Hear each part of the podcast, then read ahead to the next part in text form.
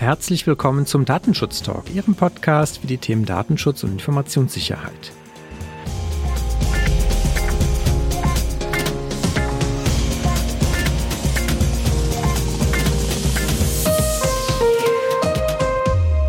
Mein Name ist Heiko Gossen und ich begrüße Sie heute wieder recht herzlich hier bei einer neuen Themenfolge. Es ist schon eine Weile her, deswegen ist es halt umso schöner, dass wir heute einen besonderen Gast hier bei uns begrüßen dürfen und gleichzeitig auch ein sehr aktuelles und spannendes Thema uns vorgenommen haben. In diesem Sinne begrüße ich ganz herzlich Herrn Professor Dr. Kieber, seines Zeichens Landesdatenschutzbeauftragter in Baden-Württemberg. Herzlich willkommen, Herr Professor Keber. Ja, hallo zusammen. Ich freue mich, dass ich hier sein kann. Herr Keber, ich darf Sie kurz vorstellen. Sie sind schon sehr lange im Datenschutz tätig, auch wenn Sie vielleicht äh, im Rahmen der aufsichtsbehördlichen Tätigkeit neu sind. Sie haben schon äh, Ende der 90er Jahre Rechtswissenschaften studiert und 2008 äh, promoviert. Wenn ich das richtig sehe, sind Sie seit 2013, also jetzt seit zehn Jahren, Mitglied des Herausgeberbeirats der RDV, der Zeitschrift für Datenschutz, Informations- und Kommunikationsrecht, sowie Mitglied des wissenschaftlichen Beirats der Gesellschaft für Datenschutz und Datensicherheit, der GDD, ein unter Datenschützern, glaube ich, doch äh, sehr wohlbekannter Verein. Und Sie wurden im Mai tatsächlich am 24. Mai diesen Jahres, also einen Tag vor fünfjährigem DSGVO-Geburtstag, dann äh, im Landtag Baden-Württemberg zum Landesdatenschutzbeauftragten gewählt. Und wenn ich das jetzt auch hier richtig zitiere, hat der Rektor der Hochschule, wo Sie bis dato als Professor tätig waren, sie gelobt und gesagt, dass sie temporär ähm, man sie gehen lassen möchte. Das heißt also, sie planen dann nach ihrer Tätigkeit als Landesdatenschutzbeauftragter wieder die Rückkehr an die Hochschule. Genau, also ich bin beurlaubt formal und habe das immer sehr gerne gemacht. Also ich war sehr, sehr gerne Hochschullehrer und ähm, war auch gut ganz ganz ganz früher im, in meinem vorigen Leben auch mal als Anwalt tätig. Das habe ich auch gerne gemacht. Ähm, also von daher ähm, ist es immer so ein bisschen schade, wenn man wenn man eine Tätigkeit aufgibt. Und äh, ja, also vor dem Hintergrund würde ich eigentlich würde ich gerne wieder zurück in die Lehre. Ja. Ja, wir hoffen natürlich, Sie trotzdem eine Zeit lang natürlich dann auch äh, regelmäßig in Ihrer Tätigkeit als Landesdatenschutzbeauftragter zu sehen und zu hören. Ich habe Sie gehört auf der Privacy-Konferenz dieses Jahr und da haben Sie zum Thema künstliche Intelligenz gesprochen und ein paar Use Cases vorgestellt, was ich sehr spannend fand, weil Sie doch, glaube ich, dahingehend erstmal das ganze Thema nicht verteufelt haben, sondern durchaus Chancen sehen, das auch datenschutzkonform hinzukriegen. Und da habe ich mir gedacht, das ist auch eine ähm, gute Basis, um halt auch für die Praxis vielleicht Hilfestellungen zu geben. Das ist ja das, was wir uns hier im Datenschutztalk auferlegt haben, für die Praxis halt auch Hilfestellungen zu geben, also sehr praxisnahe Themen zu behandeln. Und von daher freue ich mich sehr, dass Sie zugesagt haben, heute hier mit mir die, das Thema KI einmal durchzugehen und ja, an der einen oder anderen Stelle vielleicht ein bisschen tiefer zu legen. Ja, sehr gerne. Und äh, vom, vom Grundsatz her, tatsächlich der Ansatz kann ja nicht sein, alles direkt verbieten, sondern man muss tatsächlich überlegen, und das müssen wir als Europäer, glaube ich, tun, versuchen, ähm, sowohl innovativ zu sein, als auch unsere Werte äh, in die Innovation reinzukriegen.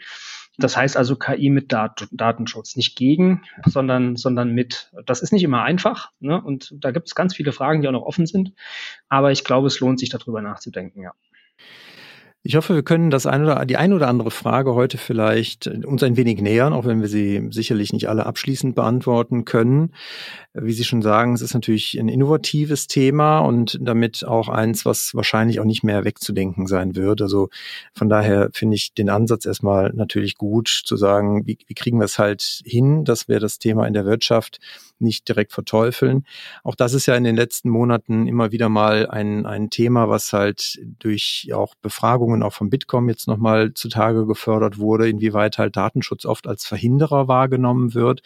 Und wir, glaube ich, hier heute vielleicht auch dafür nochmal eine Lanze brechen können, dass man das nicht unbedingt als Verhinderer äh, sehen muss, sondern im Gegenteil, dass Datenschutz halt durchaus sich vereinbaren lässt, auch mit moderner Technik und Innovation. Bevor wir einsteigen in die, in die rechtlichen Fragestellungen, vielleicht nochmal so ein bisschen beleuchtet, wo fängt denn überhaupt dieses Datenschutzthema an? Weil wir natürlich, wenn wir über KI sprechen, sehr viele Menschen jetzt gerade durch die jüngsten Entwicklungen ChatGPT vielleicht vor Augen haben, also generative KI. Aber tatsächlich ist es ja ein Thema, was sowohl in der Anwendung von sehr vielen Tools und Systemen und auch Online-Tools, die man heute zur Verfügung hat, natürlich schon Einzug gefunden hat, also vielleicht auch an vielen Stellen heute schon unmerklich im Hintergrund werkelt. Und neben der reinen Nutzung, die natürlich datenschutzrechtliche Fragen aufwirft, der durchaus auch in der Vorbereitung ein Thema ist, weil auch das haben wir in den letzten ja, Jahren ja immer wieder als Thema, ist halt das ganze Thema Trainingsdaten. Und vielleicht fangen wir da mal an bei dem Thema äh, Trainingsdaten. Da kommt man ja an vielen Stellen einfach zu dem Thema, dass man oder zu der Fragestellung, welche Daten darf ich denn überhaupt verwenden und unter welchen Voraussetzungen kann ich denn überhaupt Daten als Trainingsdaten verwenden? Wie sehen Sie da als Aufsichtsbehörde erstmal drauf und äh, welche Erfahrungen haben Sie vielleicht auch schon bisher in diesem Bereich gemacht?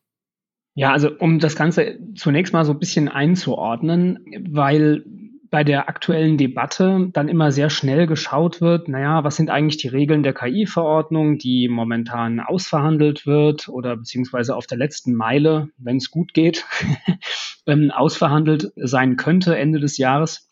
Aber das Erste, was man sich ganz klar machen muss, also KI und Datenschutz ist jetzt sozusagen äh, im Sinne von die KI-Verordnung wird da einiges regeln, das ganz klar, gerade für Hochrisiko-KI und so weiter. Aber solche Fragen, wie Sie, wie Sie ansprechen, Trainingsdaten, das äh, bestimmt sich nach Maßgabe der, der Datenschutzgrundverordnung. Also es ist erstmal eine ganz wichtige Erkenntnis.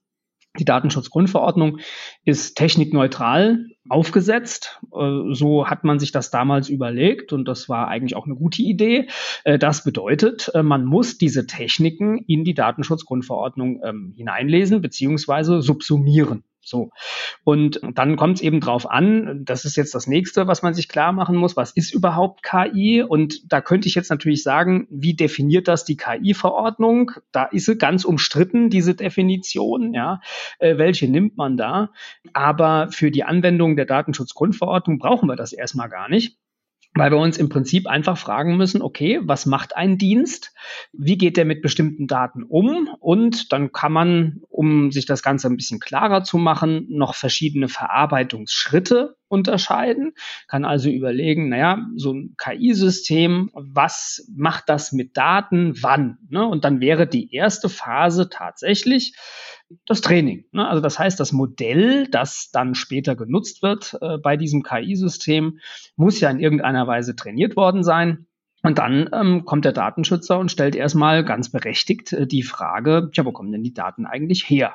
Ja, und äh, das kommt jetzt auf den Dienst an. Das kann das große und freie Internet sein. Ja, also da liegen ja wahnsinnig viele Daten rum. Jetzt könnte ich als Diensteanbieter sagen, ja, dann nehme ich das doch. Dann scrape ich Internetseiten, um es jetzt mal ganz platt zu formulieren, greife darauf zu. Oder es kann natürlich auch spezifisch äh, trainiert werden mit bestimmten Daten in einem Unternehmen zum Beispiel, äh, dass ich sage, na ja, ich habe zu einem bestimmten Zweck Daten erhoben im Kontext Personal zum Beispiel. Dann habe ich da bestimmte Verträge äh, der Mitarbeitenden liegen. Und jetzt komme ich auf die Idee, ach, mit den Daten könnte ich ja noch was machen. Das heißt, also da muss man erstmal gucken, wo kommen die Trainingsdaten her? Und dann ist man schon beim ersten Problem, zu welchem Zweck sind sie mal erhoben worden und ist das, was ich jetzt damit tun möchte im Rahmen der KI, ein ganz anderer Zweck? Ist das ein kompatibler Zweck? Jetzt gehen wir dann schon in die Details zu 6 Absatz 4. Aber tatsächlich, also bei dieser, man muss die Phasen sich genau angucken. Man muss genau sagen, was passiert, also welche Daten werden erhoben und äh, in welchem Kontext sind die erhoben worden. Das ist mal die allererste Frage. Die äh, ist vielen Dank. Also die Frage natürlich ist ja immer vor allen Dingen davon abhängig, wofür trainiere ich eigentlich meine KI? Sie haben das schon richtigerweise oder dankenswerterweise nochmal kurz erläutert, dass wir hier über Modelle sprechen, die also nachher ja mit bestimmten ja in der Regel ja ähm, neuronalen Netzen funktionieren, die also letztendlich Daten äh, brauchen, um, um trainiert zu werden. Und jetzt hängt es natürlich sehr genau vom Zweck ab, wofür möchte ich nachher diese KI auch verwenden.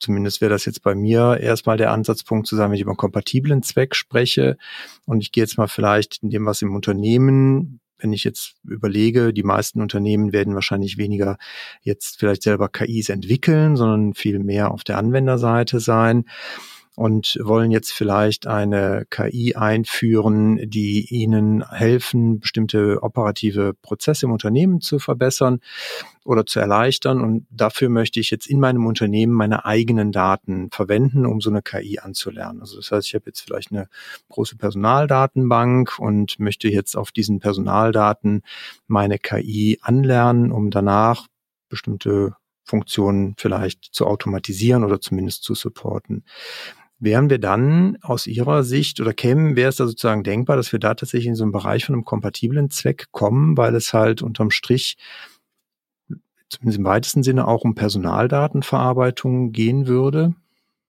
Ja, das ist, da kommt es auf den Einzelfall natürlich sehr stark an. Äh, was war der ursprüngliche Zweck? Und ähm, wir haben ja diese Kompatibilitätsprüfung im Artikel 6 Absatz 4 der Datenschutzgrundverordnung.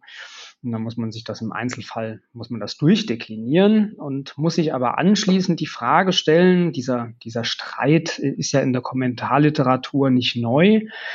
Und er ist aber in letzter Konsequenz noch nicht so richtig gelöst. Ähm, man muss sich die Frage stellen, tja, dieser 6 Absatz 4 mal unterstellt, ich kriege das hin mit dem Kompatibilitätstest. Ja, ähm, taugt der als Rechtsgrundlage oder brauche ich immer noch zusätzlich zu diesem 6 Absatz 4 eine Rechtsgrundlage aus 6 Absatz 1. Und das, das ist ja traditionell relativ umstritten und die Aufsichtsbehörden, soweit ersichtlich, haben da eine relativ strenge Auffassung, sagen also, dass der 6 Absatz 4 alleine nicht rechtfertigen kann nach meinem Verständnis geht es ja vor allen Dingen darum, immer um die Frage, inwieweit ändert sich die Rechtsgrundlage. Also wenn ich jetzt eine ähnliche Rechtsgrundlage oder einen ähnlichen Zweck habe, kann ich die gleiche Rechtsgrundlage eventuell weiterverwenden oder muss ich gegebenenfalls, wenn ich eine ganz andere Rechtsgrundlage habe, dann gegebenenfalls auch nochmal informieren.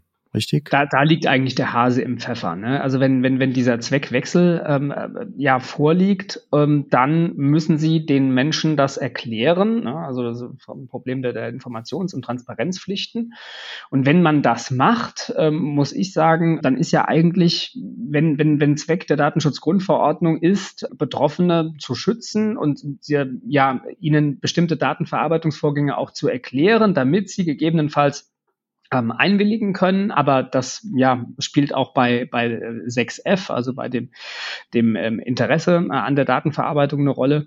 Und wenn man wenn man das äh, ausreichend erklärt, dann trägt das ja zu dem Schutz der Betroffenen schon mm, ja bei. Und wenn wenn das erfolgt, wenn ich das dann erkläre, dass ich das jetzt zu einem anderen Zweck äh, verarbeite, dann ist ja viel ja oder ein gutes Stück der der der DSGVO schon Rechnung getragen.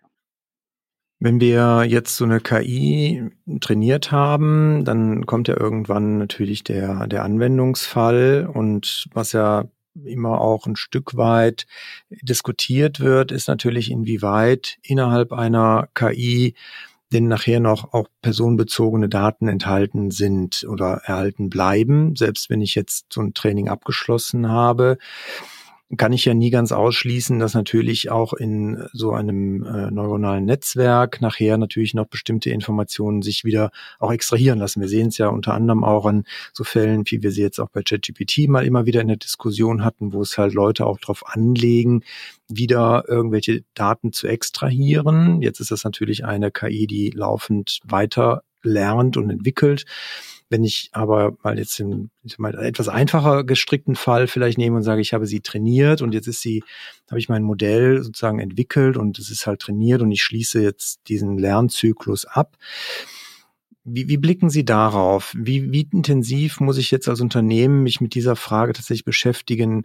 Welche Daten können denn überhaupt noch dann in so einem Modell drin sein oder auch nicht. Und vor allen Dingen natürlich äh, die ganzen Fragen, die ja dann im, Hinter im Hintergrund sozusagen auch noch da dran hängen, ist natürlich die Frage, was mache ich eigentlich, wenn ein Betroffener nachher nochmal sein Auskunftsrecht geltend macht? Wie muss ich denn eigentlich mir da Gedanken zu machen, ob in so einem Netzwerk, in so einem Modell nachher noch personenbezogene Daten enthalten sein können?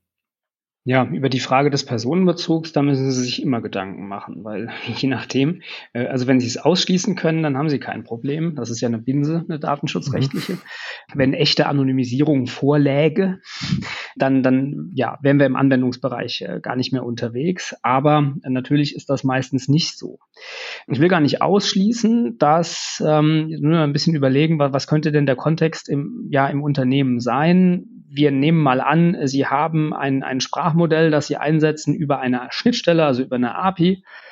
Und wenn Sie das äh, durch Proxys äh, oder welcher Techniken Sie auch immer äh, sich bedienen, äh, so verschleiern, jetzt mal ganz einfach erklärt, dass eine Personenbeziehbarkeit zu den, Ein zu den Eingaben, die Sie machen, nicht mehr hergestellt werden kann, dann mag es auch äh, durchaus möglich sein, äh, ein solches Sprachmodell über eine Schnittstelle letztlich einzusetzen. Aber Sie müssen sich immer über diese Frage des Personenbezugs äh, letztlich Gedanken machen. Und wenn man jetzt die Frage stellt, wann, also die, die Vorfrage wäre ja, ist trainiert worden mit personenbezogenen Daten? Das ist die allererste Frage. Ja, und jetzt könnte Ihnen der Anbieter an der Stelle schon sagen, ja, nö, ist gar nicht so, habe ich alles anonymisiert. Ne? Und dann ist natürlich die Frage, kann ich mich darauf verlassen? Darf ich mich darauf verlassen? Ja? Äh, oder ja, wenn ich davon ausgehen äh, muss, das große, weite Internet äh, wurde zum Training äh, benutzt, dann muss ich eigentlich davon ausgehen, ja, da werden wohl personenbezogene Daten dabei gewesen sein. Und wenn die nicht anonymisiert wurden, ähm, dann äh, ja, ist eigentlich der ganze Datenbestand potenziell personenbezogen oder personenbeziehbar. Das heißt, ich bin grundsätzlich äh, hier äh, in der Problematik drin. Erste Phase Training. So, jetzt sind die aber in das Modell überführt worden liegen also nicht mehr eins zu eins vor. Jetzt kommt so ein bisschen drauf an, welcher Technik Sie sich bedienen beim maschinellen Lernen. Aber ähm, jetzt äh, wird sozusagen der Personenbezug äh, zumindest ein Stück weiter entfernt. Die Frage, die große und spannende Frage ist nur, wie weit also die personenbezogenen Daten aus den Trainingsdaten auch im Modell noch drin sind. Ja, und da streiten sich die Datenschützer jetzt äh, schon darüber.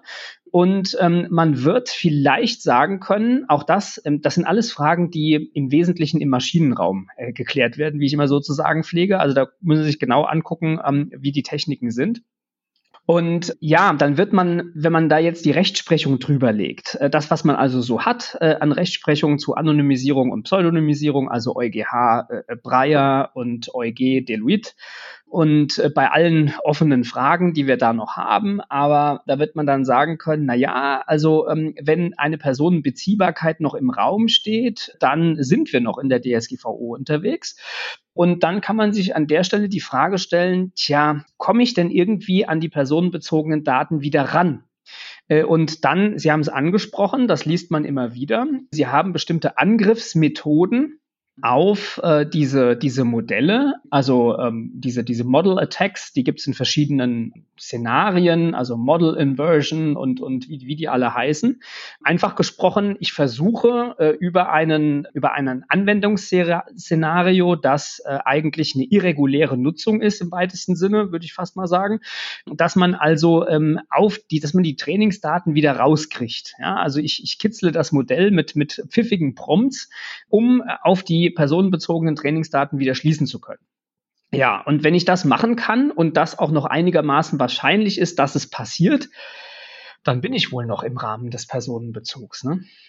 Mhm. Wenn wir jetzt mal in Anwendungsfälle gehen, die vielleicht weniger mit so Prompts arbeiten, wo ich quasi solche Attacken jetzt als User wirklich fahren kann, vielleicht mal eher zu so Modellen, wo ich mit Bilderkennung zum Beispiel arbeite, wie sie ja in, in äh, Videosystemen teilweise ja auch genutzt werden, wo ich also vielleicht gar nicht so eine, so eine freie Eingabe habe. Vielleicht sogar ein ganz gutes Beispiel, wenn ich so eine Bilderkennungssoftware nehme, die mir halt in äh, die Person identifiziert, dann habe ich natürlich in so einem Modell im Zweifelsfall ja, wie gesagt, bestimmte Parameter, die es ja in irgendeiner Art und Weise nachher biometrische Daten sein können, die es ja in irgendeiner Art und Weise ermöglichen können, das mit anderen Quellen wieder abzugleichen, um überhaupt eine Person zu identifizieren. Wie oder haben Sie da eine Idee, wie, wie kriegt man das halt unter Datenschutzgesichtspunkten irgendwie gegriffen, so ein Modell, wenn ich sage, da sind halt, wie gesagt, für Trainingsdaten natürlich personenbezogene Daten zwangsläufig eingeflossen? Ja, also wie gesagt, man, man wird sich das bei den verschiedenen Techniken und bei den verschiedenen Anwendungen angucken müssen. Die Personenbeziehbarkeit, wenn ich es jetzt mal versuche, sehr, sehr allgemein zu, zu formulieren, wenn Sie da die Rechtsprechung drüberlegen, äh, die, die, die wir haben, dann ähm, ja, haben wir ja schon ein, ein relativ enges äh, Konzept, das also grundsätzlich davon ausgeht, dass eine Personenbeziehbarkeit noch möglich ist, es sei denn, gut, Anonymisierung, Pseudonymisierung. Wir haben da momentan Guidelines, die vom ETSA entwickelt werden, wo alle eigentlich drauf warten, dass man da so ein bisschen was Klärendes bekommt. Vielleicht wird man ein bisschen enttäuscht sein, denn diese, diese Papiere oder das Papier, ist schon seit Jahren in der Mache, wo man also wirklich versucht, auch Use Cases äh, zu, zu, äh, zu bilden, wo man noch von Personenbezug oder schon von Anonymisierung sprechen kann.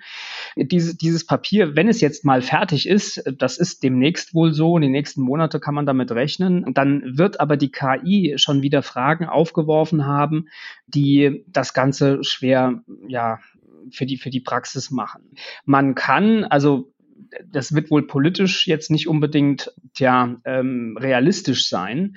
Aber man könnte mit guten Gründen sagen, wir brauchen eigentlich äh, so etwas wie eine spezielle KI-Datenschutzverordnung. Also wir haben ja auch die Datenschutzgrundverordnung als allgemeines Konzept.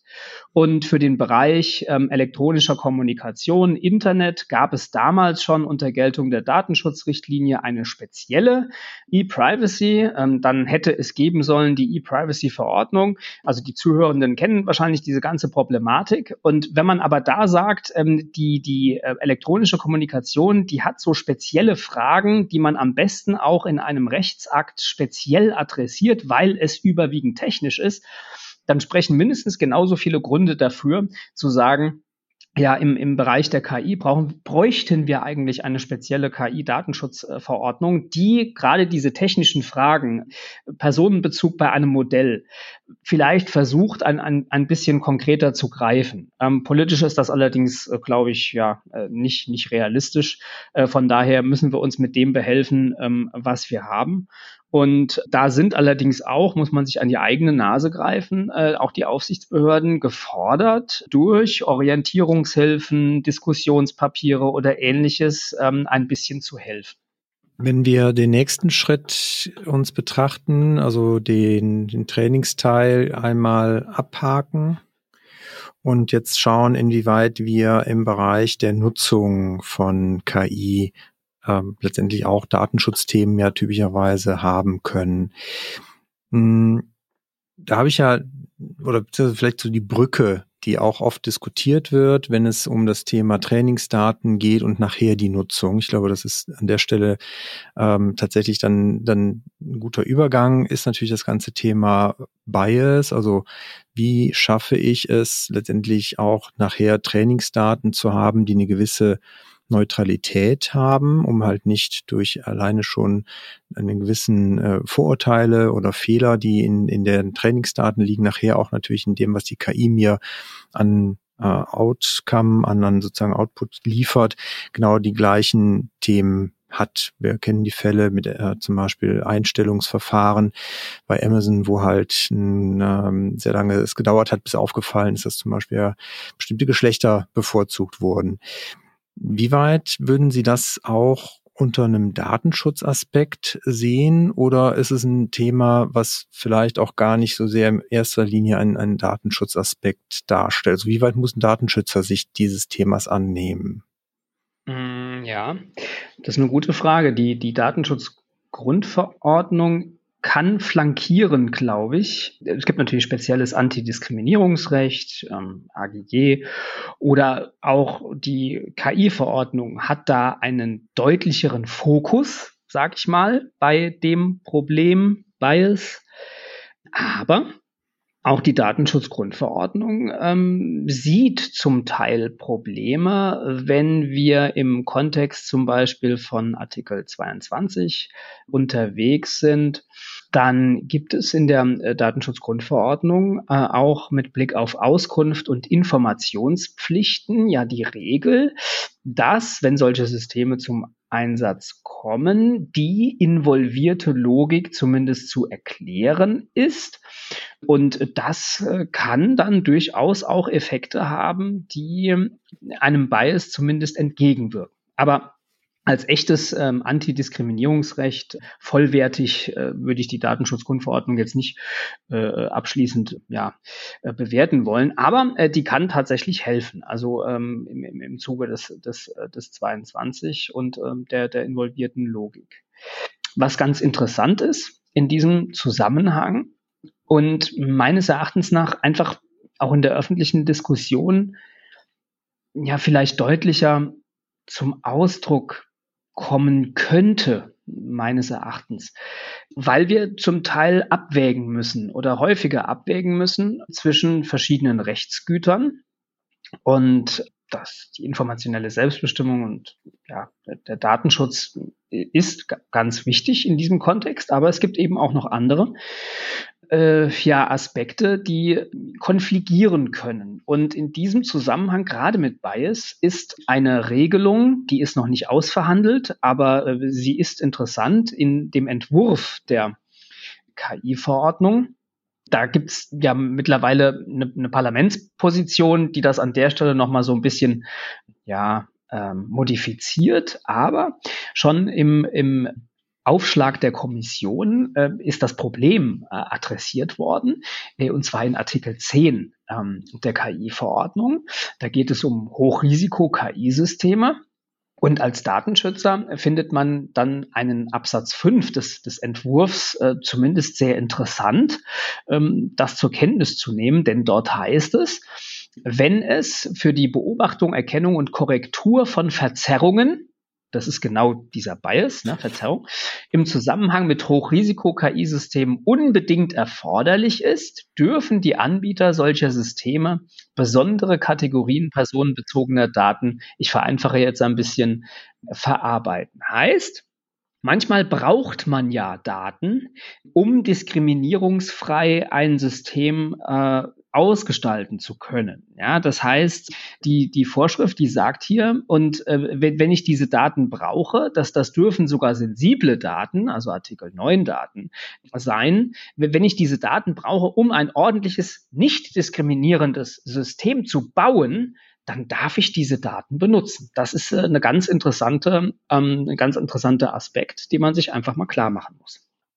In der Tat spannend. Das hatte ich gar nicht so auf dem Schirm, dass es da halt äh, dafür eine Erlaubnisermächtigung tatsächlich in der KI-Verordnung gibt.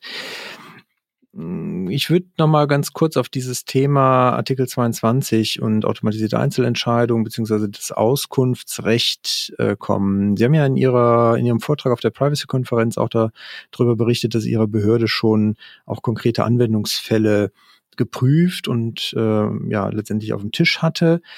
Und da ist natürlich für mich so ein bisschen schon die Frage, wie sieht das in der Praxis aus, wenn halt die äh, DSGVO halt letztendlich dem Betroffenen hier ein bestimmtes Auskunftsrecht einräumt, auch über die Logik eines Algorithmus und nachher dann tatsächlich einer KI-basierten Verarbeitung, wo halt diese Logik ja im Zweifelsfall gar nicht so extrahierbar ist.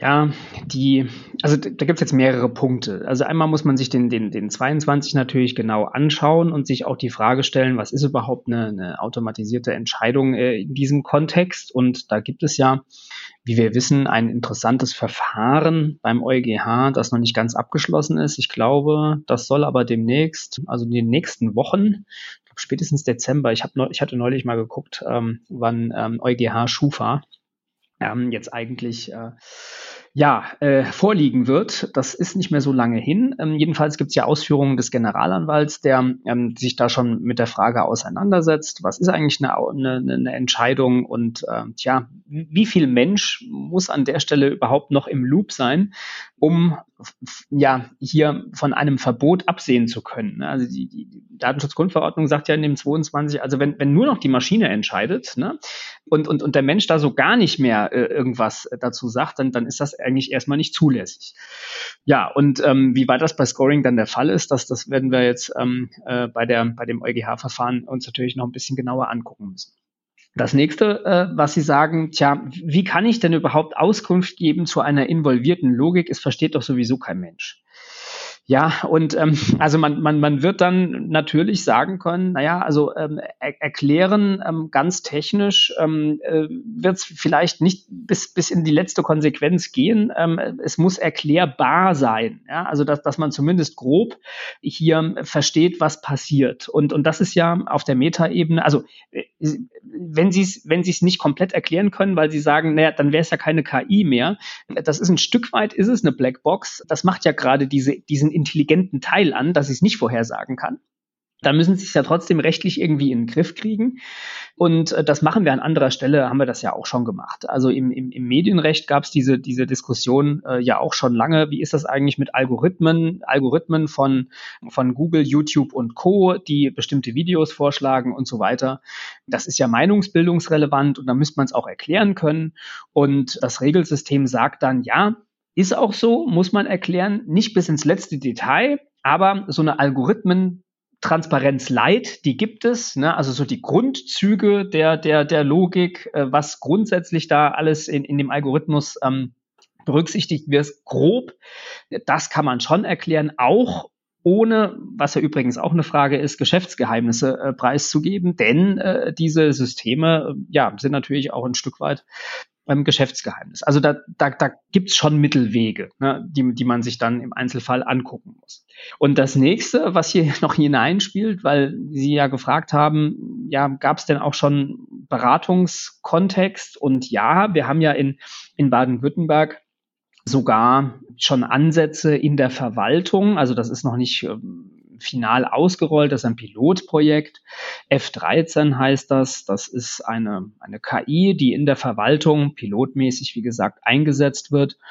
Eines Heidelberger Unternehmens, ähm, Aleph Alpha, das ja eine Funktionalität hat, die so ein bisschen ähnlich ist wie, wie ChatGPT, ähm, aber doch in einigen Punkten abweicht, ähm, auch in den Features. Und was da im, im, im Zuge der Beratung, ähm, also das war dankenswerterweise so, dass man, man uns ganz früh gebeten hat, uns da auch ja, einzubringen. Da ist einmal die, die Frage natürlich der Verantwortlichkeit. Äh, also was ist das eigentlich alles? Ähm, ist das eine Auftragsdatenverarbeitung? Ist das ein Stück weit äh, Joint Control? Wer hat die, die Verantwortlichkeit bei Eingaben in die, also Eingaben in die, in die Prompts? Wie viel Verantwortlichkeit trägt eigentlich der Endnutzende, also der, der dann wirklich ähm, in der Verwaltung sitzt und, und da die Abfragen macht. Dem kann man natürlich sagen, pass mal auf, äh, die ist schon bewusst, dass du keine personenbezogenen Daten aus irgendwelchen Akten da eingeben musst. Absolut richtig, äh, dass, dass man das verbietet und das macht er dann im Zweifelsfall auch nicht der Nutzende. Aber ja, äh, die, die, die Frage, die, die Infrastruktur, die dahinter steckt, äh, wie funktioniert die KI? Ähm, ist das auch ein Problem des Nutzenden oder ist das ein Problem letztlich der Institution, die diese, dieses System ausrollt? Ja, Im unternehmerischen Kontext also derjenige, der ja das System einkauft. Ja? Und ähm, das heißt, da wird man genau differenzieren müssen, ähm, welcher Verantwortungsbereich wird von wem bespielt, äh, wer äh, ja haftet am Ende des Tages ehrlicherweise auch für was. Äh, und das wird man sehr genau ja aufsplitten müssen. Und das kann im Einzelfall relativ komplex sein, ja. Das bringt mich zu dem nächsten Punkt, und Sie haben es gerade eben ja schon angesprochen, wünschenswert wäre natürlich so eine spezielle Regelung für KI, was DSGVO-Regelungen ins besondere dann angeht, also die datenschutzrechtlichen Regelungen. Jetzt haben wir die natürlich nicht. Das heißt, wir sind heute in der Situation, dass wir natürlich gucken müssen, wie wir mit den Mitteln, die uns zur Verfügung stehen, am Ende in eine Bewertung kommen.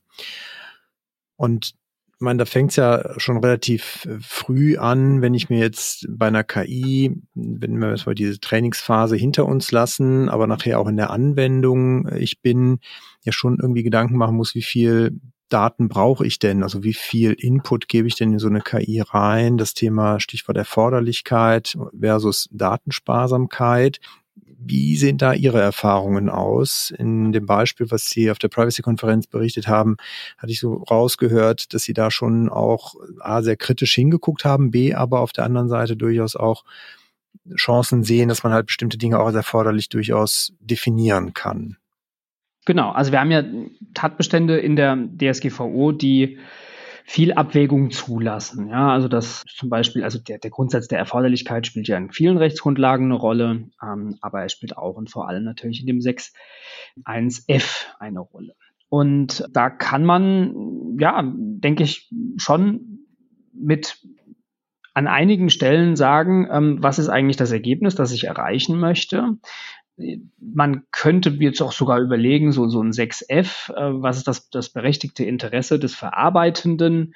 Da kann man viel hineinlesen, da kann man sagen, naja, der, der Dienst soll, soll besser werden, aber man könnte vielleicht sogar so ein ganz klein bisschen Recht auf Fortschritt, ja, Erwägungsgrund 4 der Datenschutzgrundverordnung sagt ja auch, das soll alles im Dienste des Menschen passieren. Jetzt könnte man an der Stelle sagen, naja, das ist bei KI auch so und trotzdem konfligierend natürlich äh, die, die, die Rechte des, des Betroffenen. Und ähm, dann in diesem Zusammenhang muss man sich dann überlegen, ja, was erwartet denn eigentlich so, so ein Betroffener? Kann der damit rechnen, dass äh, jetzt in einem bestimmten Anwendungsszenario KI eingesetzt wird, hat man es ihm ein bisschen erklärt.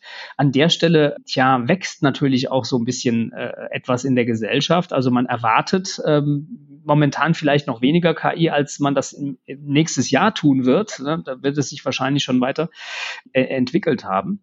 Aber die, die Datenschutzgrundverordnung ist ja schon ähm, ja, abwägungsoffen an, an, an vielen Stellen. Und man muss dann immer fragen, ja, wie viele Daten brauche ich zu welchem Zweck und äh, brauche ich wirklich so viel? Also dieses viel hilft viel ist ja nicht besonders pfiffig, ja? Äh, sondern ich kann ja dann schon sagen, ich, ich kann ja auch KIs zum Teil benutzen, um, um, um, um weniger, ähm, äh, um mit weniger Daten hinzukommen. Also da fällt mir jetzt ein Beispiel ein, Videoüberwachung können Sie auch sehr unterschiedlich ausgestalten.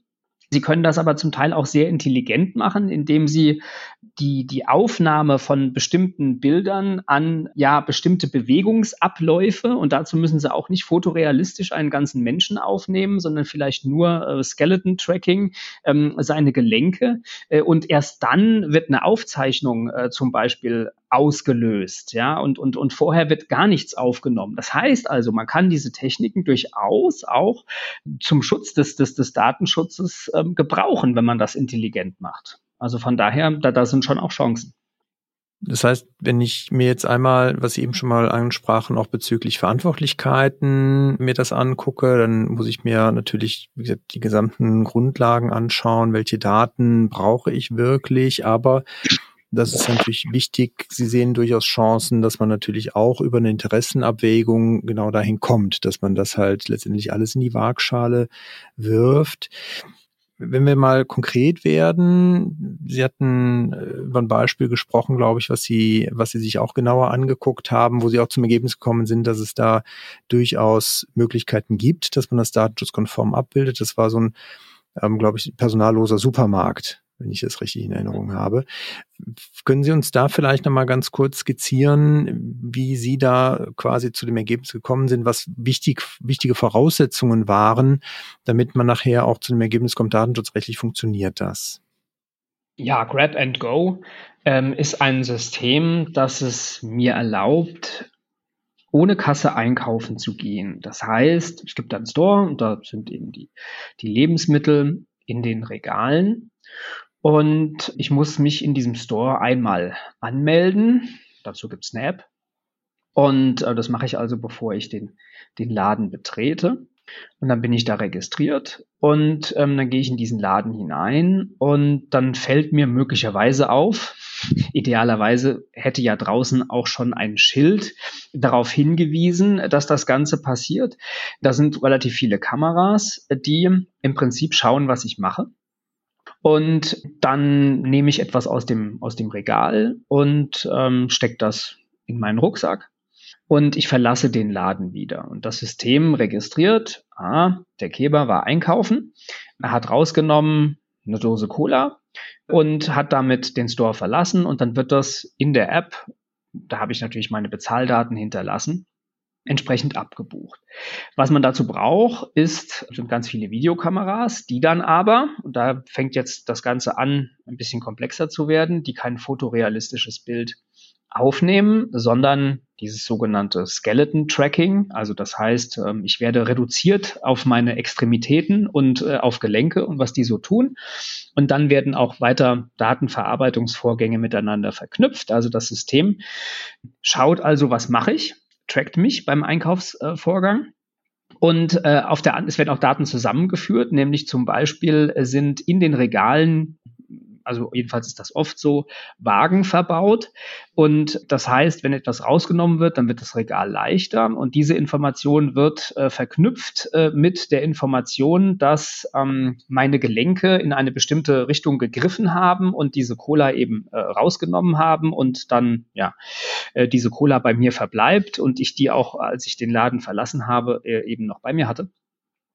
Ja, und, und diese Vorgänge, ähm, das kann man mit dem ähm, Artikel 6 Absatz 1f durchdeklinieren. Und ähm, man könnte hier zunächst mal an eine Einwilligung denken. Ja, und äh, das Problem bei der Einwilligung ist natürlich dann immer, dass sie widerrufen werden kann. Und äh, was das dann mit so einem ja, Vorgang macht, ähm, ist aus jedenfalls aus Betreibersicht nicht so ganz ja einfach, wenn da widerrufen wird.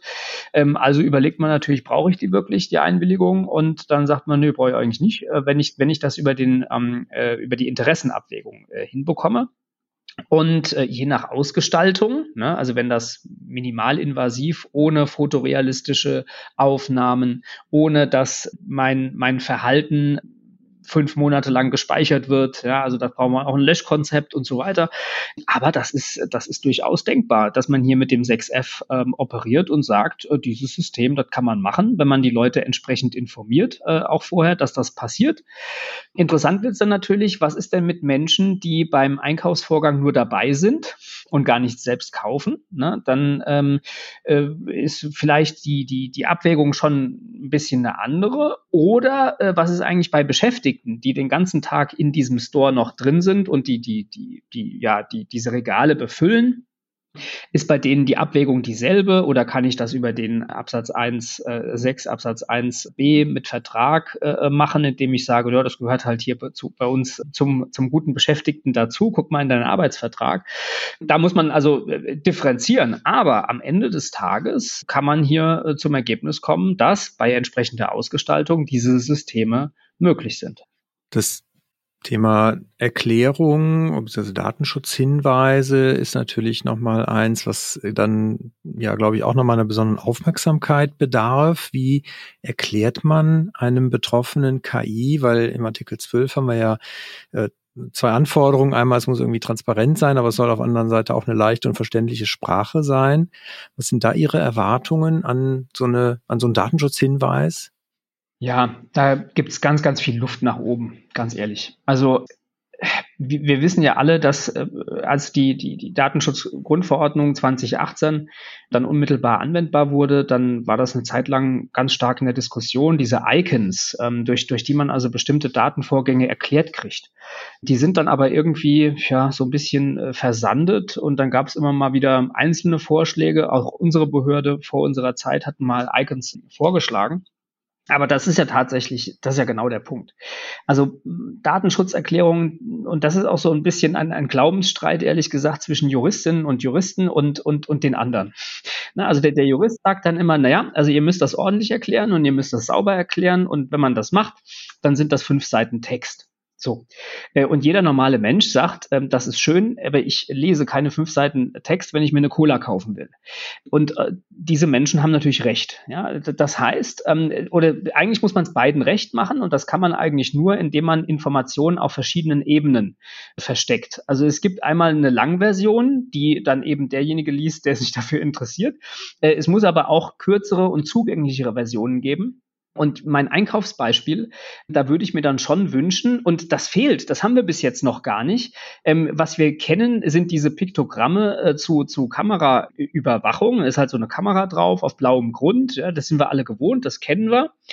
Aber dass ein Kamerasystem so arbeitet, dass keine fotorealistischen Bilder aufgenommen werden, sondern dieses Skeleton-Tracking erfolgt. Ja, ähm, dafür haben wir noch gar kein Icon. Und das bräucht's aber. Ne? Das heißt also, ähm, gerade wenn wir so komplexe Vorgänge wie bei KI haben, müssten wir eigentlich überlegen, was kann denn eine Visualisierung sein, die den, den Verbraucherinnen und Verbrauchern das so erklärt, dass man es auf die Schnelle versteht, weil, weil sich keiner äh, tagelang damit äh, beschäftigen will, sondern er will schnell sehen, worum geht's da eigentlich. Und da sind dann ähm, ja Informationsdesigner oder wer auch immer das äh, sehr, sehr gut kann, ähm, mit solchen Visualisierungen arbeiten, die sind gefragt. Das brauchen wir. Wenn wir nochmal kurz auf die rechtlichen Grundlagen oder beziehungsweise Sie haben die KI-Verordnung ja angesprochen, den AI-Act, der ja in absehbarer Zeit ja wahrscheinlich dann auch kommen wird auch kurz zitiert, dass zumindest in aktuellen Diskussionen ja auch Ermächtigungsgrundlagen drinstehen. Wo würden Sie den Mehrwert für Daten aus datenschutzrechtlicher Sicht äh, noch weiter sehen bei der KI-Verordnung? Wo hilft uns die nachher, wenn es darum geht, Datenschutz und KI miteinander zu vereinbaren? Ja, also als, als Datenschützer findet man es vielleicht erstmal wichtig, dass äh, bestimmte rote Linien in der KI-Verordnung dis diskutiert werden. Also die sind im Einzelnen zum Teil noch so ein bisschen umstritten äh, im Trilog, weil zum Beispiel die, die, die Staaten, wenn es um biometrische Fernidentifikation und solche Verfahren geht, zum Teil aus Sicherheitsgründen eine etwas andere Vorstellung haben als vielleicht ein Parlament. Aber äh, jedenfalls nach dem letzten Stand ähm, äh, enthält äh, die, die KI-Verordnung so ein paar rote Linien, wo man sagt, das hätten wir gerne nicht. Und wenn dort äh, Dinge wie ähm, Social Scoring äh, oder eben diese, diese biometrische Fernidentifikation als rote Linien ja äh, gebrandmarkt werden sozusagen, dann findet man das an der Stelle als Datenschützer erstmal gut und wichtig. So. Und dann gibt es aber einige Punkte oder in der KI-Verordnung gibt es auch sehr interessante Ansätze, äh, wo ich glaube, dass da auch richtig Potenzial drin ist. Die Reallabore, dass man also vereinfacht, jetzt stark vereinfacht äh, äh sagt, naja, diese, diese, diese innovativen Startups, ähm, die, die, die sollen erstmal machen mit ihrer KI. Und dann äh, sollen die vielleicht zusammen mit der Aufsichtsbehörde sich zusammensetzen und in einem solchen Reallabor ähm, also überlegen, wie kann man denn hier neue Use Cases möglichst datenschutzkonform ausgestalten. Ja? Und die kriegen dann, ich vereinfache jetzt natürlich wieder sehr stark, so eine Art Spielwiese, wo man ja zusammenarbeitet und wo ja äh, vielleicht jetzt nicht die ganz hohe Sanktion droht gleich. Also über die einzelne Ausgestaltung muss muss man da auch noch mal reden. Aber ähm, also die Grundidee ist also, dass man zusammenarbeitet und solche Piloten erstmal erstmal macht ne, in diesen Reallaboren. Und das ist das ist erstmal eine gute Idee und glaube ich auch hat hat hat viel Potenzial. An anderen Stellen muss man als Datenschützer fragen, tja, was kommt da eigentlich auf uns zu? Kennen wir das schon? Ist das was anderes? Ähm, ist das jetzt was Zweites? Und äh, da, also bei manchen Sachen sagt sich vielleicht der Datenschützer, ja, okay, das kenne ich. Äh, das ist äh, Risiko, risikobasierter Ansatz, das kenne ich zumindest von Teilen von Vorschriften äh, der Datenschutzgrundverordnung. Damit kann ich erstmal arbeiten. Aber wenn man dann hat, äh, ja, da gibt es so eine Grundrechte Folgenabschätzung bei Foundation Models zum Beispiel. Und dann kann man sich die, die, die Frage stellen, ja, Moment mal, das kenne ich doch. Ist das, ist das nicht die Datenschutzfolgenabschätzung? Ist das dasselbe oder ist es was anderes? Äh, und das weiß man noch nicht so ganz genau. Ne? Also, und da wird man also jetzt erstmal abwarten müssen, wie ist der finale Text? Überschneidet sich das? Kann das eine in das andere übergehen? Oder kann ich dann sagen, ähm, also wenn es eine ordentliche Datenschutzfolgenabschätzung gibt, dann kann ich die schon mal meiner Grundrechtsfolgenabschätzung zugrunde legen als Baustein oder so? Hm, da wird man also noch, noch ähm, ja, so, so ein bisschen hingucken äh, müssen. Denn äh, also das, das Worst-Case-Szenario aus, aus Sicht eines, eines Unternehmens wäre ja sicherlich, man hat die Datenschutzfolgenabschätzung nicht gemacht, äh, kriegt ein Bußgeld aus der DSGVO und aus der äh, KI-Verordnung kriegt man noch ein weiteres äh, Bußgeld. Äh, da geht's ja, glaube ich, wenn ich es richtig im Kopf habe, sogar bis zu sechs Prozent äh, des weltweiten Jahresumsatzes. Und dann kriegt man aus der nochmal eins. Äh, das, das darf ja nicht passieren. Ne? Also das wäre ja sicherlich ein Worst Case. Und das heißt, diese beiden Rechtskreise müssen dann auch auch aufeinander abgestimmt werden. Ein Thema, was ja sicherlich viele Datenschutzbeauftragte in Unternehmen beschäftigt, ist ja, inwieweit kommt das ganze Thema KI-Verordnung im Zweifelsfall sowieso dann nachher auch im Betrieb mir auf den Tisch, weil, wie Sie schon sagen, es gibt halt bestimmte Dinge, die kommen einem bekannt vor. Und vielleicht ist dann auch in Unternehmensleitung sehr schnell dann die Idee da, dass man das halt dem Datenschutzbeauftragten zusätzlich auch geben könnte. Auf der anderen Seite, das ganze Thema Aufsicht bei der KI-Verordnung ist ja, glaube ich, auch noch eins, was diskutiert wird. Wie sehen Sie das? Würden Sie das begrüßen, wenn man auch den Landesdatenschutzbehörden dann die Aufsicht über die KI-Verordnung zuweist? Ja, da bin ich noch gar nicht so, so ganz sicher, ob man das wirklich wollen würde, aus verschiedenen Gründen. Man kann natürlich erstmal sagen, naja, KI hat was mit Daten zu tun. Daten, das machen die Aufsichtsbehörden, das können die, das machen die gut. Das ist erstmal richtig. Allerdings muss man dann natürlich sehen, die, die, die Fragen bei dem Maschinen, bei, bei dem maschinellen Lernen, wie es genau funktioniert, ähm, das sind sehr technische, sehr, sehr schwierige Fragen. Da brauchen Sie auch Leute, die das können in Ihrer Behörde.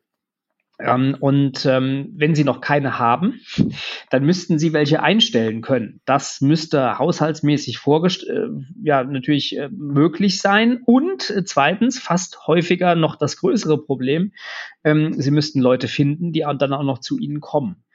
Und äh, da bin ich noch nicht abschließend sicher, ob das, ob das realistisch ist. Ähm, die, die Aufsichtsbehörden, auch die, die, die Aufsichtsbehörden der Länder sind ja auch sehr unterschiedlich ausgestattet. Und äh, das sieht also in Baden-Württemberg anders aus als in Bayern, als in Sachsen, Sachsen-Anhalt, ähm, ist sehr unterschiedlich. Ob, ob die dann jeder für sich ähm, einen Teil äh, KI-Aufsicht machen könnten, ich bin nicht ganz sicher. Ja, ähm, ich bin aber auch nicht sicher, ob das zum Beispiel der Bundesdatenschutzbeauftragte könnte. Der hat zwar mehr Stellen, aber auch da kann man natürlich sagen, wenn das ganz spezifisch technisch ist, ist es nicht vielleicht doch eher das BSI. Ja? Also das, das wird man sich sehr genau angucken müssen, weil die Herausforderungen technisch sind. Das machen übrigens die, die, die Länder auch sehr unterschiedlich. Also in, in Frankreich, äh, die, die CNIL, die hat eine, eine, eine sehr starke KI-Abteilung. Wir hier in Baden-Württemberg haben auch einige gute Leute, die, die sich da schon äh, kümmern. Thematisch Schleswig-Holstein ist da auch vorne. Ähm, also von daher, ähm, ja, ähm, aber ob, ob man das jetzt äh, sich wünschen würde, das kommt komplett äh, zu, zu den Landesdatenschutzbehörden. Ähm, ich bin nicht abschließend sicher. Wenn man in das Unternehmen guckt, da wird man sagen müssen, tja, so ist das. Ne? Äh, die, die, die, die Datenschutzbeauftragten kriegen zum Teil mehr Aufgaben. Anderes Thema für die Zuhörenden sicherlich auch schon Hinweisgeberschutzgesetz. Ja, und dann muss man das umsetzen und dann wird man vielleicht gebeten, das auch noch mitzumachen mit allen Problemen, ja, Interessenkonflikten, die das möglicherweise auslöst.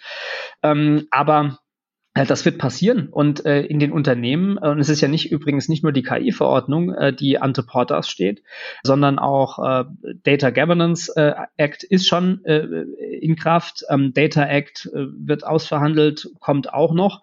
Ähm, das heißt, da gibt es noch einige Schnittstellen äh, und äh, auf, die, auf die internen DSBs äh, wird man zunehmend äh, drauf zukommen und sagen, pass mal auf, de, bei der Digitalisierung, da hat sich doch noch was getan, da müsstest du es vielleicht auch noch mitmachen. Ja? Und dann wird man sagen müssen, äh, und da müssen auch die internen äh, Datenschutzbeauftragten ähm, sagen, nee, ich habe jetzt keine Kapazität mehr, ganz ehrlich. Ähm, und es ist ja häufig so, dass die auch ja zu wenig Kapazität zur Verfügung gestellt äh, bekommen. Äh, und dann würde man äh, dann auch sagen müssen, ich, ich habe schon genug zu tun, ich kann das jetzt nicht auch noch mitmachen. Ich glaube, das ist tatsächlich nochmal ein ganz wichtiger Punkt, den man, den man sozusagen auch als Datenschutzbeauftragter im Unternehmen sich halt vor Augen führen muss, dass es halt nicht nur nicht zumutbar sein muss, auch mit Interessenskonflikten, sondern am Ende ja auch eine Kapazitätsfrage ist, wenn ich dann halt andere Aufgaben vernachlässigen muss, bis hin zu natürlich dann auch noch einer entsprechenden ja, Wissensaufbau, der ja in der Regel auch noch damit einhergeht. Wie Sie schon sagen, man muss ja auch dann für bestimmte Dinge einfach auch eine gewisse Expertise haben oder zumindest mal auch das technisch so weit äh, durchdringen können, dass man das halt auch nachher versteht und bewerten kann.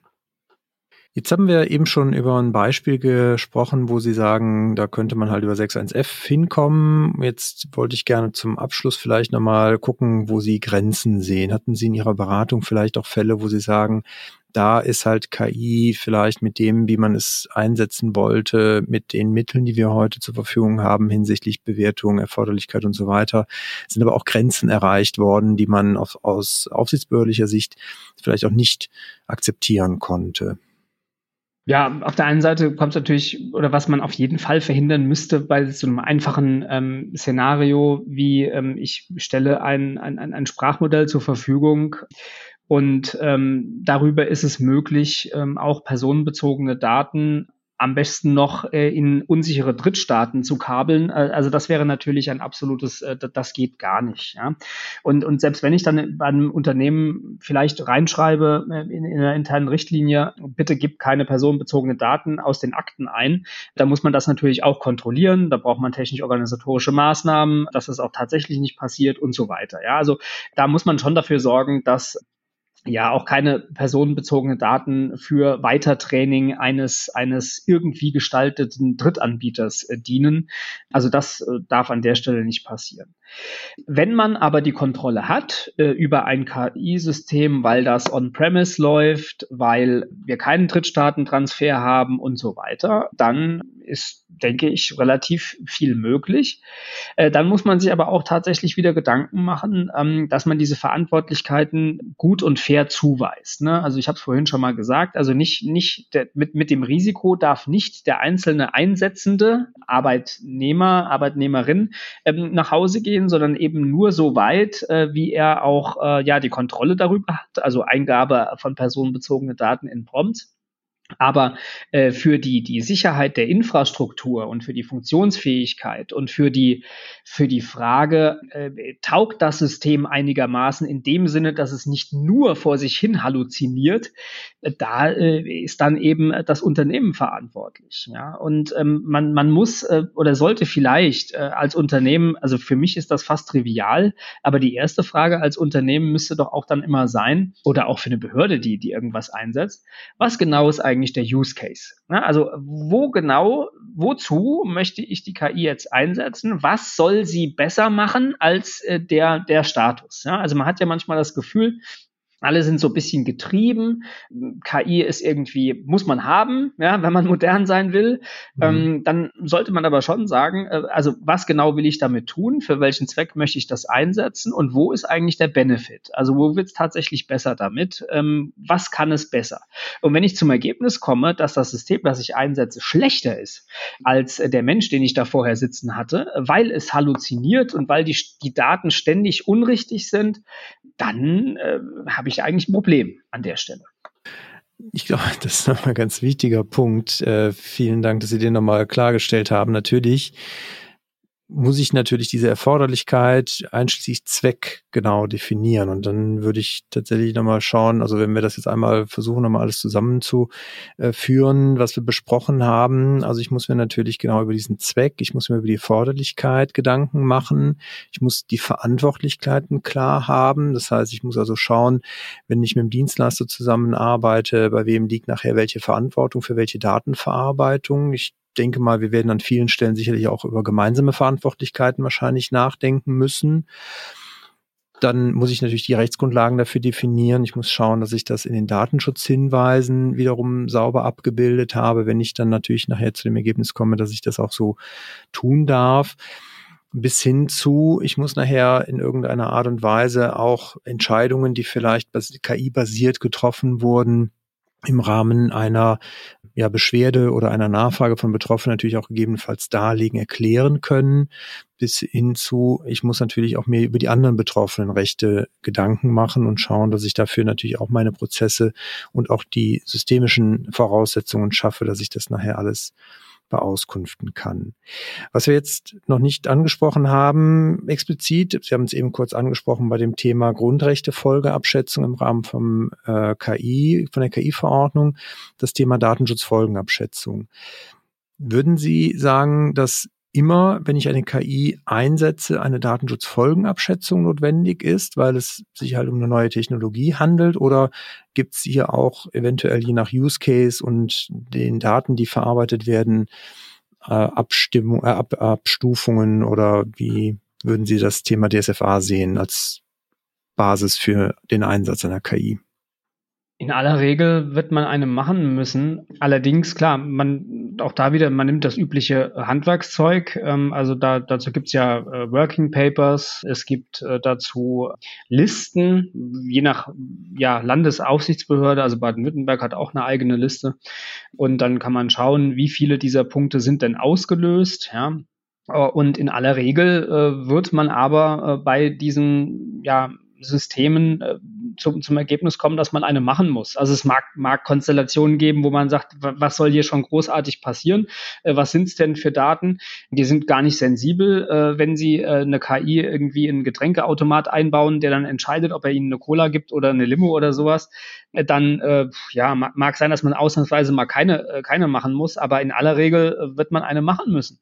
Und man wird auf jeden Fall eine machen müssen, weil ich das in der Datenschutzbubble neulich gelesen habe, in sozialen Netzwerken, so ich sie dann noch nutze dass äh, ja be bestimmte Unternehmen jetzt mit, ich sag mal, ich nenne keinen Namen, aber wenn das ein Unternehmen ist, der das auch sensible Daten hat, äh, wenn die dann sagen, naja, Microsoft 365 benutzen wir schon lange und wir freuen uns, dass ab 1.11. der Copilot auch noch dabei ist, also ähm, äh, Microsoft äh, nochmal aufgeschlaut wird durch, durch KI, dann würde man ja schon fragen, ja, gut, vielleicht ja, aber Gab es denn eine Datenschutzfolgenabschätzung?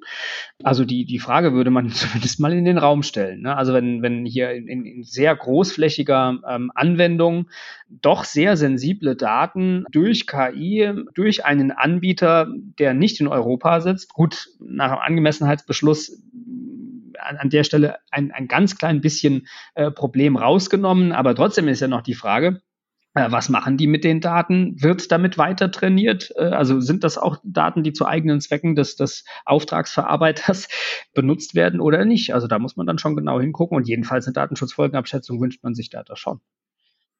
Also ich glaube, schaden wird sie sowieso nie an so einer Stelle, weil sie sicherlich dann nochmal einen dazu auch verpflichtet, vielleicht nochmal das eine oder andere sich genauer anzugucken, auch in, in einem Fachbereich, der sowas dann einsetzt und plant. Aber ich nehme auch mit, dass es halt eventuell auch Fälle geben kann, wo man halt von der Kritikalität her nicht die Voraussetzungen zwingend erfüllt. Ganz herzlichen Dank erstmal für, für Ihre Erläuterungen und Ausführungen. Haben wir irgendwas aus Ihrer Sicht Wichtiges noch vergessen, was Ihnen auf der Seele brennt, was auf jeden Fall unsere Zuhörenden noch wissen sollten zu dem Thema? Ich schaue mal, aber auf meinem Zettel, das haben wir eigentlich so, ich meine, man kann jetzt, könnte noch vieles vertiefen, Personenbezug und so weiter, aber ähm, ich denke, so als Überblick, denke ich, ähm, haben wir alles zumindest mal angesprochen, ja. Ich nehme auf jeden Fall abschließend mit und korrigieren Sie mich, wenn Sie das anders sehen, aber grundsätzlich kann man schon sagen, eine datenschutzkonforme Entwicklung und auch ein datenschutzkonformer Betrieb von KI-Anwendungen ist nicht ausgeschlossen, wenn man halt bestimmte Grundsätze erstmal berücksichtigt, genau prüft und natürlich am Ende auch immer wieder auf die Angemessenheit Erforderlichkeit schaut. Das ist ein, ein, gutes, ein gutes Ergebnis, das denke ich schon. Und ähm, also der Datenschutz wird ja vor allem deshalb sehr gerne als, als Verhinderer falsch dargestellt, weil, weil er zu spät eingebunden wird, weil man zu spät fragt. Ja? Ähm, und wenn man aber früh gefragt wird, ähm, dann ist, denke ich, denke ich, vieles äh, möglich und die Datenschutzgrundverordnung ist technikneutral arbeitet an ganz vielen Stellen mit Abwägungen und ähm, im Rahmen dieser Abwägungsprozesse kann man auch innovationsfreundlich sein. Man darf den Datenschutz nicht vergessen und auch die Betroffenen nicht, aber das muss ja nicht passieren. Dann ganz herzlichen Dank. Ich glaube, wir können mit Erkenntnisgewinnen hier rausgehen heute, unsere Zuhörenden hoffentlich auch. Und von daher ganz, ganz, ganz lieben Dank für Ihre Zeit und Ihren Input. Sehr gerne, vielen Dank. Und äh, damit möchte ich natürlich auch Ihnen, liebe Zuhörende, danken. Sie können gerne im Nachgang natürlich auf unserer Folgenseite, die Sie in den Show Notes äh, finden, auch gerne kommentieren zur Folge, wenn Sie Fragen haben, wenn Sie noch an Ergänzungen Anregungen haben zum Thema Einsatz von künstlicher Intelligenz im Unternehmen. Freuen wir uns sehr. Und außerdem finden Sie in den Show Notes auch den Link zu den Anfang Oktober stattgefundenen KI-Woche, die der Landesbeauftragte für Datenschutz und Informationsfreiheit in Baden-Württemberg äh, durchgeführt hat, ähm, wie letztes Jahr auch schon. Und die Vorträge, glaube ich, sind auch nochmal ganz hilfreich für die ein oder andere Fragestellung. Sind spannende Beiträge dabei. Von daher seien Sie eingeladen, da auch mal reinzusehen, wenn Sie an dem Thema weiterhin interessiert sind.